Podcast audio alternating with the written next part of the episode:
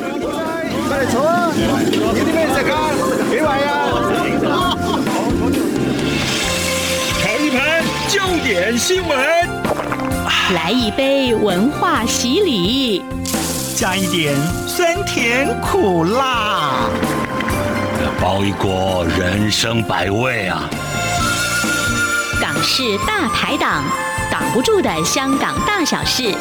黄美玲制作主持，每周五下午三点、晚上十点准时上菜。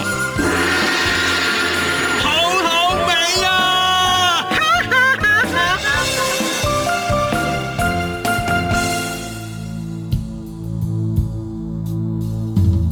这里是中央广播电台台湾之音，听众朋友，欢迎您收听今天的港式大排档节目，我是主持人美玲。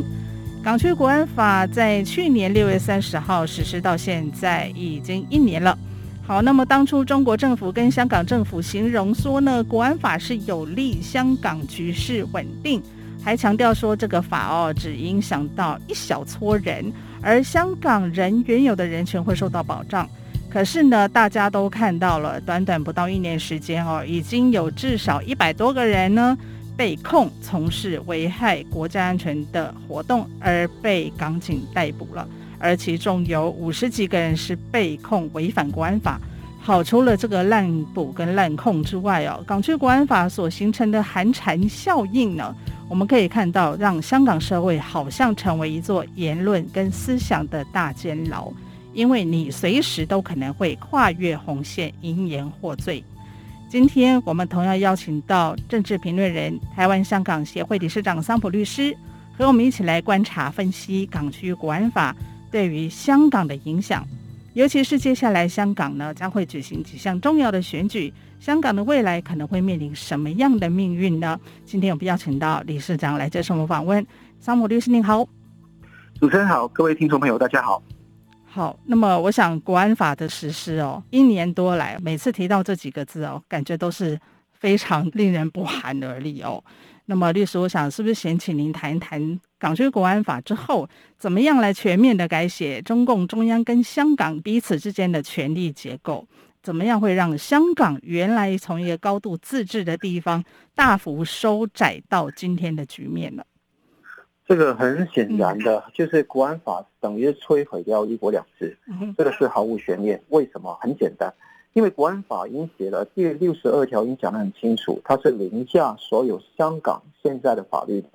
那以中国的法律来讲，中共的法律不是有一个叫基本法，有一个叫国安法吗？嗯哼。那这两个法律基本上呢是新法优于旧法，所以基本法是列于国安法的地位。国安法变成是一个尚方宝剑，因为毫无疑问，而且是六十五条决定是人大常委会啊有解释的权利，而且更重要的是五十五条第六十条有送终的条款，就遇到疑难杂症就可以把这个人送终去审理，而且认定你是不是国安有违反，是按照第四十七条的规定，是行政长官出具一个证明书，就可以证明说你有国安的违反。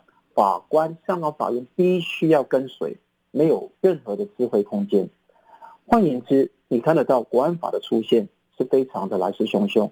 实践方面，待会有讲到唐英杰案啊，一些很基基本的案子，超过一百个人都因因国安法被捕，从杰斯到黎智英到其他人，都可以用这个地方来当做一个口袋罪来去做，而这个口袋罪是非常重的。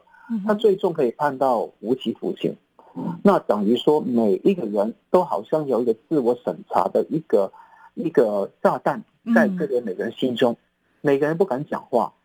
结果是怎么样呢？整个行政不是主导，是中共的党在主导整个香港的政治，选举变成没有意义，司法变成是政治的附庸，传媒各方面的民间团体备受打压。结果是每一个人就是要有自我审查，怕旁边的人告密。嗯哼，那如果告密的话，那我觉得说不得了。那这个是整个文化从文化开始烂起，就制度也崩塌。那文化烂，制度崩塌，那之后你的行为各方面就开始被驯化、被奴化。嗯，那结果是香港不再是一个自由之都，不再是东方之珠，结果是一个跟中共统治下的另外一个城市没太大的分别。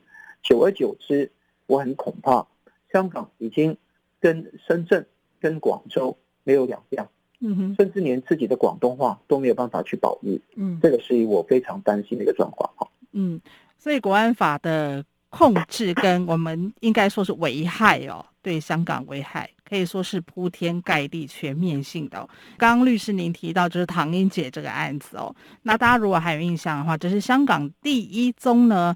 被指违反国安法而起诉的这个案子哦，那之前也引起蛮多的讨论哦，就是说这个案子在审理的过程当中，居然没有陪审团由这个国安法官来审理，那这是不是整个根本就颠覆了香港原有的这个审判制度跟司法的独立呢？那肯定是有很大冲击啊。嗯，那在 common law 在普通法来讲，right to jury 就是有陪审团审判的那个重大案件的事情是必须要有的。尤其你到现在香港高等法院的原讼庭，原则上都有陪审团去审理的。尤其这个案件是可以判处于无期徒刑的案子，绝对需要。那这个情况，台湾就有国民法官的制度嘛，那慢慢引进参审的制度。但你可以看到，这个地方是让呃一个司法得以衡平，也因为有陪审团，之前发生的很多案件才可以宣判无罪。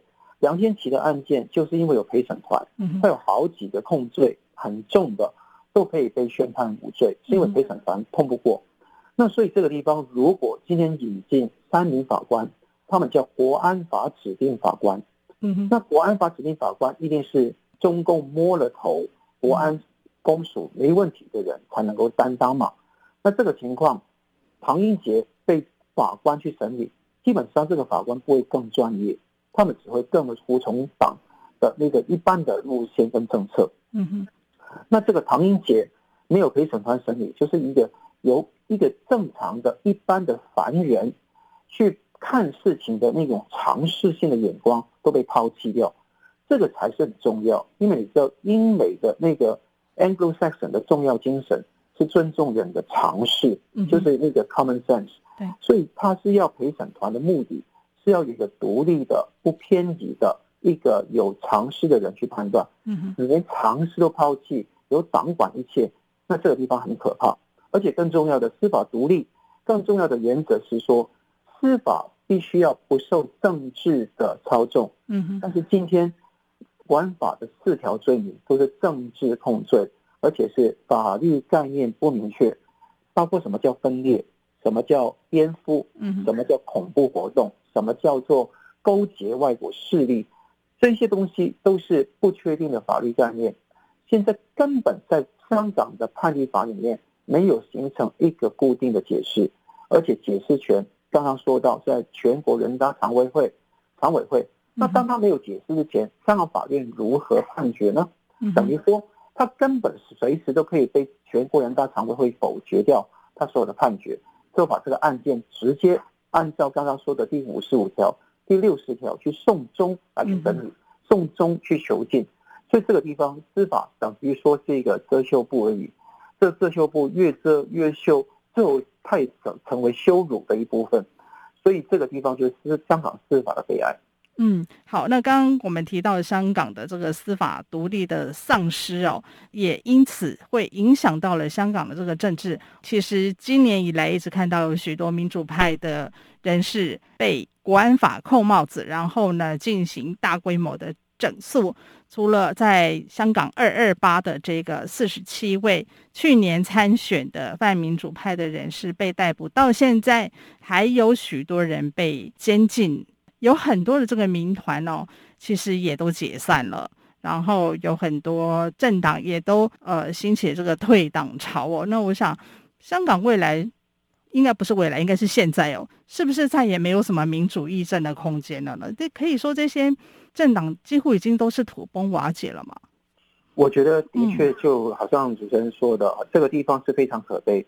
无论是呃民间的团体，比方说支联会，比方说教协。嗯比方说，医管局的员工阵线职工盟，他们都备受呃盯紧跟甚至恐吓要解散他们。对，《苹果日报》呃立场新闻、众新闻都是备受威胁，所以这个情况有非常大的地基问题。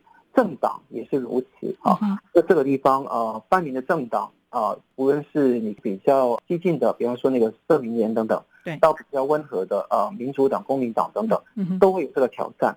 那当然说，中共是两手策略，一边拉一边打，就是谈谈打打的方式，而且对待这些政党。那议政空间是非常低，因为说选举法的修、选举制度的修订之后，那他们现在是有三个东西被引进嘛。一个是你要去议政或者参政，那有很多的局限会在那个地方。比方说，有选委会的各个组别的提名，之后有个资格审查委员会去审查所有候选人，之后就算给你当选要宣誓，如有违反誓言，可以丧失议员资格。这三关在考，嗯哼，结果是怎么样？你参政空间没有，嗯，你参政空间没有，你议政的空间也没有，因为很简单。你根本没有从政的机会嘛，在场外体制外去讲，那你可不可以放言造论呢？那就很可怕。就刚刚说的，所谓的分裂、颠覆，什么叫煽动，什么叫做恐怖活动，什么叫做勾结外国势力，都是很空泛的。总之，他觉得说政府给你讲一些乌鸦的说话，他不听不想听的说话，就可以把你打压。而且你现在以疫谋霸，是中共跟港共现在做的事。等于现在你要有一个论坛啊，要聚集一些人，他随时可以用限聚令来用疫情为理由把你镇压掉，把你抓掉。那你资源会是用现在的方法，未来会不会用出动国安法来镇压资源会？我觉得这个只是一个时间问题。嗯哼。那我觉得政治的集会的空间现在是极少。那道理它当然不是它表面说的疫情。到底是因为在他的理由借口，就是因为他要专政，他要把香港变成跟一九四九年之后解放的中国一样，所以国安法我常常说是香港的一次解放，解放要放成这个引号里面啊，就等于说中共的完全把香港赤化，那这个时间可能需要几年时间完全才能能够完全赤化，但香港在很艰苦的顶住，但是。这个这个形势是非常恶劣的哈。呃，律师也有提到，这个参政议政空间是几乎是没有哈。不过接下来香港还有几项重要的选举，包括明年的这个特首选举哈。最近也有一个议题引起讨论，就是对于这些泛民主派或是民主党这些人士，到底要不要继续呃参选？其实各方都有各方的意见啊。那不晓得律师您的看法如何？那如果我是香港民主派的人士的话，我会选择不参选的。嗯哼。那我听到台湾有很多的学者也是觉得说，以台湾白色恐怖跟在戒严时期的经验，还是要尽量争取不同的空间来去参选啊。对，嗯嗯哼。但我觉得说，在香港现在目前的空间跟以前来讲是不存在。当时台湾是在民主化的过程中，从很窄开到很开，所以那个趋势是看得到，所以才会有增额的选举，慢慢会增加这个选举的民主的含量。对，但是香港现在是收窄当中的，就进入黑洞的过程中的。那进入黑洞过程中，你去做所做的功劳是非常窄啊。那你你真正的实际上达到目的是怎么样？让中共继续分化。让参选的人跟不参选的人再剪一刀，那共产党是一分而为二，二分为四，不断的分化、分化再分化。嗯哼，那他用这个方式来分化的话，我觉得说香港现在是受不起这个冲击。嗯哼，所以你问我，我觉得说在香港这个情况下，被分化而且削弱民主派团结的力量的那个风险，大于你去参选而获得一个。还来放言造论的可能性，因为我觉得说现在根本没有放言造论的可能性的时候，讲什么事情，讲给外国听，讲给中共听，讲给香港听的自由都没有的时候，我觉得这个地方就不如不去参参选。那所以现在民主党跟公民党都在内部考虑中，有很大的暗涌，他们都不想参选。对，那社民连已经表达不会参选了，嗯哼，所以这个地方，我觉得这个不要被分化，我们都是团结一致来对抗中共，我觉得这个比较实在。嗯。好，听众朋友们，您现在所收听的是中央广播电台台湾之音港式大排档的节目。我们今天为您探讨的主题是国安法下的香港的未来。我们今天邀请到来宾是政治评论人、台湾香港协会理事长桑普律师。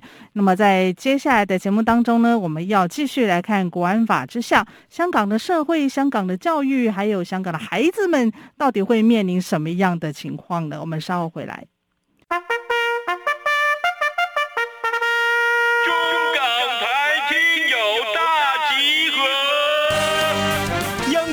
两岸 ING 和港式大排档节目联手大放送，此刻正在进行听友空中来点名活动，即日起到七月三日止，只要张开耳朵，动动手指，就有机会轻松拿大奖。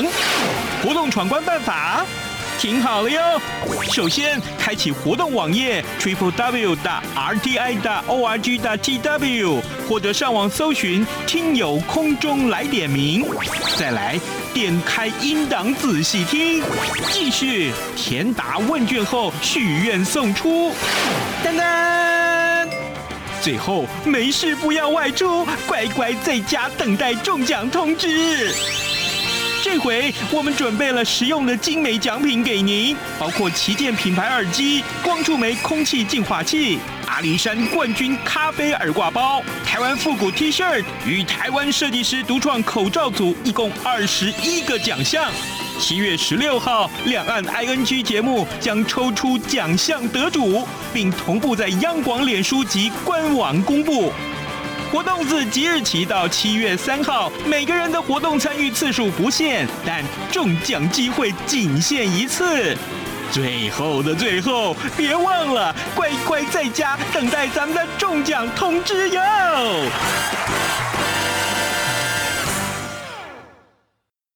听众朋友，欢迎回到节目的现场。今天为您邀请到的来宾是政治评论人、台湾香港协会理事长桑普律师，来跟我们谈一谈国安法实施一年以来对香港到底造成了什么样的影响。我想啊，如果大家有关注到的话，有一个新闻，我觉得真的令人觉得蛮不寒而栗哦，就是在港区国安法实施之后，香港警方有成立一个举报热线。好，这个举报热线要干嘛呢？就是收集市民有关于国安的一些资料跟举报。听说半年之内收到了超过十万条讯息。那违反国安法怎么办呢？警方就要查了。那如果查不管有没有实证，anyway，就是依据他们的标准，依据他们的红线来做逮捕跟控罪。所以律师，请问这个是不是一种文革在香港又上演了呢？的确是这样子啊，嗯，中共的独裁专政的模式就是在香港在上演，它的方法有很多，一个是比方说举报热线，另外一个可能是在旁边盯紧你在看什么东西，然后拍你的照片，那之后这个方式偷听你的讲话，别人在公车上，在路上，如果听到人家年轻人窃窃私语，你把它录音拍照，这个地方就会公布。而且这个这个东西是无欲无之这样子来去处理，还有个叫香港解密的网站。嗯，那如果你看到上去，你看到把所有人把他所有的隐私隐通通都公布，这个明显是侵犯到个人的资料的隐私，但香港政府却置若罔闻。好，那这个地方你看到文革也是如此，文革很着重什么？大义灭亲嘛，对，爹亲娘亲不如毛主席亲嘛。划清界限嘛，革命首要任务是要分清自己是敌人还是朋友嘛，要当忠实的红卫兵嘛，要站稳无产阶级的革命立场嘛，要打倒反革命分子嘛，这个地方就等于说把人与人之间的信任破坏掉。当一个社会里面人与人信任破坏掉，就造成不稳定、不安，最后每个人不敢跟人家透露心情，组织就没有办法成立。公民社会的最重要的是公民组织没有办法组成的时候，原子化的情况会出现。嗯哼，那这个等于说可以逐个击破。那中共统治这个大陆这么多年的时间所做的事情，就是用这个方式来驯服、奴化、洗脑这几十年的那个中国人。嗯哼，那这种情况在香港也正在上演。因为这一种举报告密是非常的难受的。嗯哼。那我举个例子，比方说在那个反送中运动如火如荼的时期，嗯哼，那有一家中学的老师就被那个学生的家长告密，就说他在课堂里面去赞美黄之锋，贬低董建华。第二天的早上，他可以在离开港铁站的时候，被几个港警收他的包包。之后把丢包包丢回去给这位老师，就说：“你就是训练这么多蟑螂出来的那一些老师。”嗯，那之后学校也是找他来去问话，来去接受要不要惩戒。那之后在其他老师的情况下保了他下来，但是他以后会再说吗？这个地方就是你演演讲历史、讲公民课、讲这个通识教育，都不敢去讲有关于。反对的意见，嗯哼，但是连暗示都可以被人家抓住把柄来告密，所以这个地方大家都是，呃，噤若寒蝉，如坐针毡，非常的可怕。所以香港是步入一个言论自由的寒冬。嗯，还有一个就是国安教育，之前不是有个报道说，香港学校在做这个国安教育，然后叫小朋友要拿那个假的枪吗？好，要爱国啊，要爱党啊，甚至于最近中国的教育部他还说，除了国安教育之外，还建议香港应该要在法律上明确的规定要用普通话还有简体字，要把它列为这个法律上要明定哦。好，就是要用普通话跟简体字来做这个教育。那这是不是从根本上要把这个香港固有的呃文化特色把它抹灭掉呢？这个肯定目的就是很简单，嗯、因为共产党。看香港就觉得说这个是一个反共基地，你看这么多的四九年以来，这么多的人就涌入香港啊，都是避秦而来嘛。那从上海来，从广东来，都是因为讨厌共产党，要寻找一个新家园。当时英国统治嘛，那之后你发生六七暴动，香港都是反对左派的暴徒嘛。那你看到，比如八九年，哇，数以一百五十万的人啊上街游行抗议中共。知道说是不行，那之后你在最近几年你看到更加如此，下一代也看得到都对中共非常的幻想破灭，也没有任何的眷恋。你也看得到那个国安教育要推出来，目的是要奴化洗脑，把中共的思维的毒素渗到课程、教材、老师跟考试评核的制度。嗯，要从娃娃抓起，让这些从幼稚园、小学到中学所有人都学习什么。刚刚主持人谈到，讲到上一次国家安全教育日的时候，所做的一些东西，假枪重演八三一那个局面，让大家知道下一辈都已经被洗脑了，就用这个东西冲击大家的眼球。那还有那个步操、朗诵比赛、升旗的典礼，最近是中国历史科举办一个抗日歌曲那个欣赏会，嗯嗯嗯，那让大家欣赏抗日歌曲，殊不知那些。创作抗日歌曲那些田汉啊等等人，都是被共产党整死的哈。那更重要的，你又看到说这个以外，前几天有这个一些情况是在湾仔一个金紫荆广场，大家合唱，没有共产党就没有新中国，就用这个方式来去不断洗脑，这种单向度的思维，缺乏批判思思考的思维，正在侵蚀香港。所以我看到现在很多中小学的学生哦，我认识的那些家长是，一班里面可能原先三十五个人都走了五个人、六个人这样走下去，嗯，而这个趋势会一直的这样子去延续的。好，那所以看得到很多有有能力离开的家长都把小孩子接到外国去了，那没有能力的或者说也意志坚定要在港反抗的，那就留在香港。所以这个地方会影响下一代非常深远，我很害怕有一天哦，那些人都要系红领巾哈，去那个上课，那那个领带都要把以前英式的那个中小学校服的领带，要换成是那个红领巾，甚至其他东西。所以这个呃，香港的沦陷跟败亡，我觉得是很难避免，这个是一个悲哀。嗯，而且有一些这种思想上面的，或者是说我们说语言文化上面的这一种侵蚀啊，有时候是无形当中哦，逐渐的被潜移默化，非常可怕。对的，没错的。好，还有一点就是，刚刚律师也有稍微提到，就是新闻的自由的部分哦，这个也是非常的明显。从香港电台哦，还有最近这个苹果日报，可以很明显的看到这样的一个危机。香港的特首林郑月娥呢，她上个月还说：“哎，我们正在研究，我们要立法来对付这个假新闻，就假新闻法。”因为香港还现在还有很多的独立媒体哦，是不是会受到很严重的打压呢？假新闻法已经是吹风吹了很久了啊，嗯嗯，那这个地方也是配合国安法一系列的一个动作之一。嗯哼，我觉得对于苹果日报、异常新闻、中新闻，还有一些网台，像有很多网络的电台，对，也是有非常大的冲击啊。嗯、那你看到纸面的，除了苹果日报之外，基本上都完全被收编了，就是被中共收编了。嗯哼，那如果说这个纸面的媒体没有掉，那这样。象征是完全彻底的死亡，或者是脑死，而且是整个彻底的死亡。那这个地方，呃，现在我们接受很多资讯都是从苹果新闻网出现。那台湾也有苹果新闻网，虽然没有台湾苹果日报了啊，嗯嗯，但是我们还有。对。但问题是，这个如果一系列东西如果人亡之后，我觉得说这个香港的一个看得到真相的声音越来越少啊，所以是这个原因。我会在网络自己做自己的节目啊，在 YouTube 或者 Patreon，对，很多不只是我，有很多独立的评论人也在这样做。嗯嗯，记者也发现自己的自媒体的空间去做，所以现在在辩证当中哈。嗯哼，但可以肯定，国安法是一个尚方宝剑，即便没有立那个假新闻法，嗯哼，可以用国安法那个屠刀来去砍杀这些媒体的。中共是什么东西都可以做得出来。嗯哼，而且这个。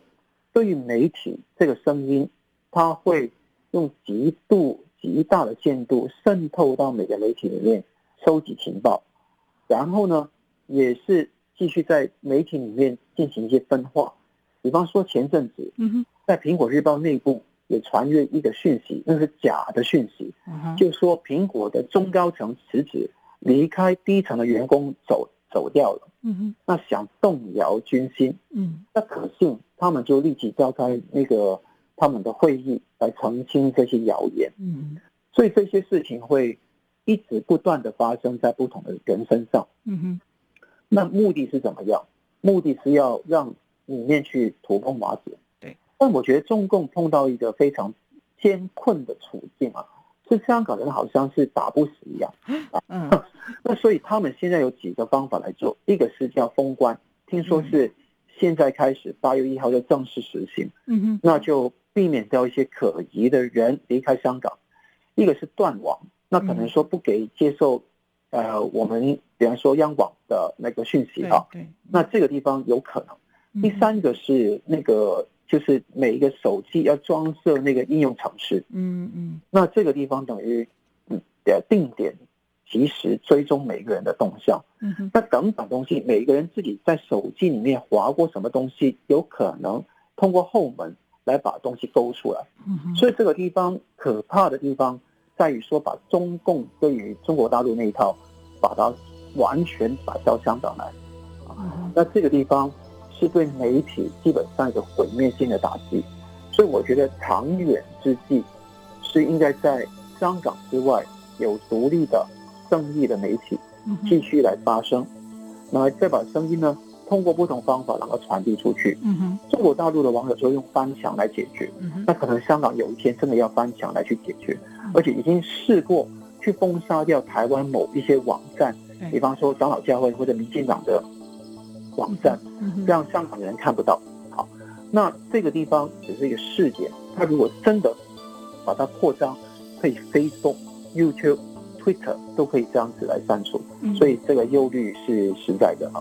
嗯，尤其是明年啊，中共要举行二十大了嘛，那么在近期是不是还会有更多像刚刚我们提到假新闻法，或者是法律面上面，或者是政治手段方面，寄出各式各样的打压或者是迫害，包括台湾在内，还有国际社会呢，都应该多多的给予关注。好，我们今天非常谢谢政治评论人、台湾香港协会理事长桑普律师来到节目当中接受我们的访问，谢谢理事长。感谢主持人，感谢各位听众朋友。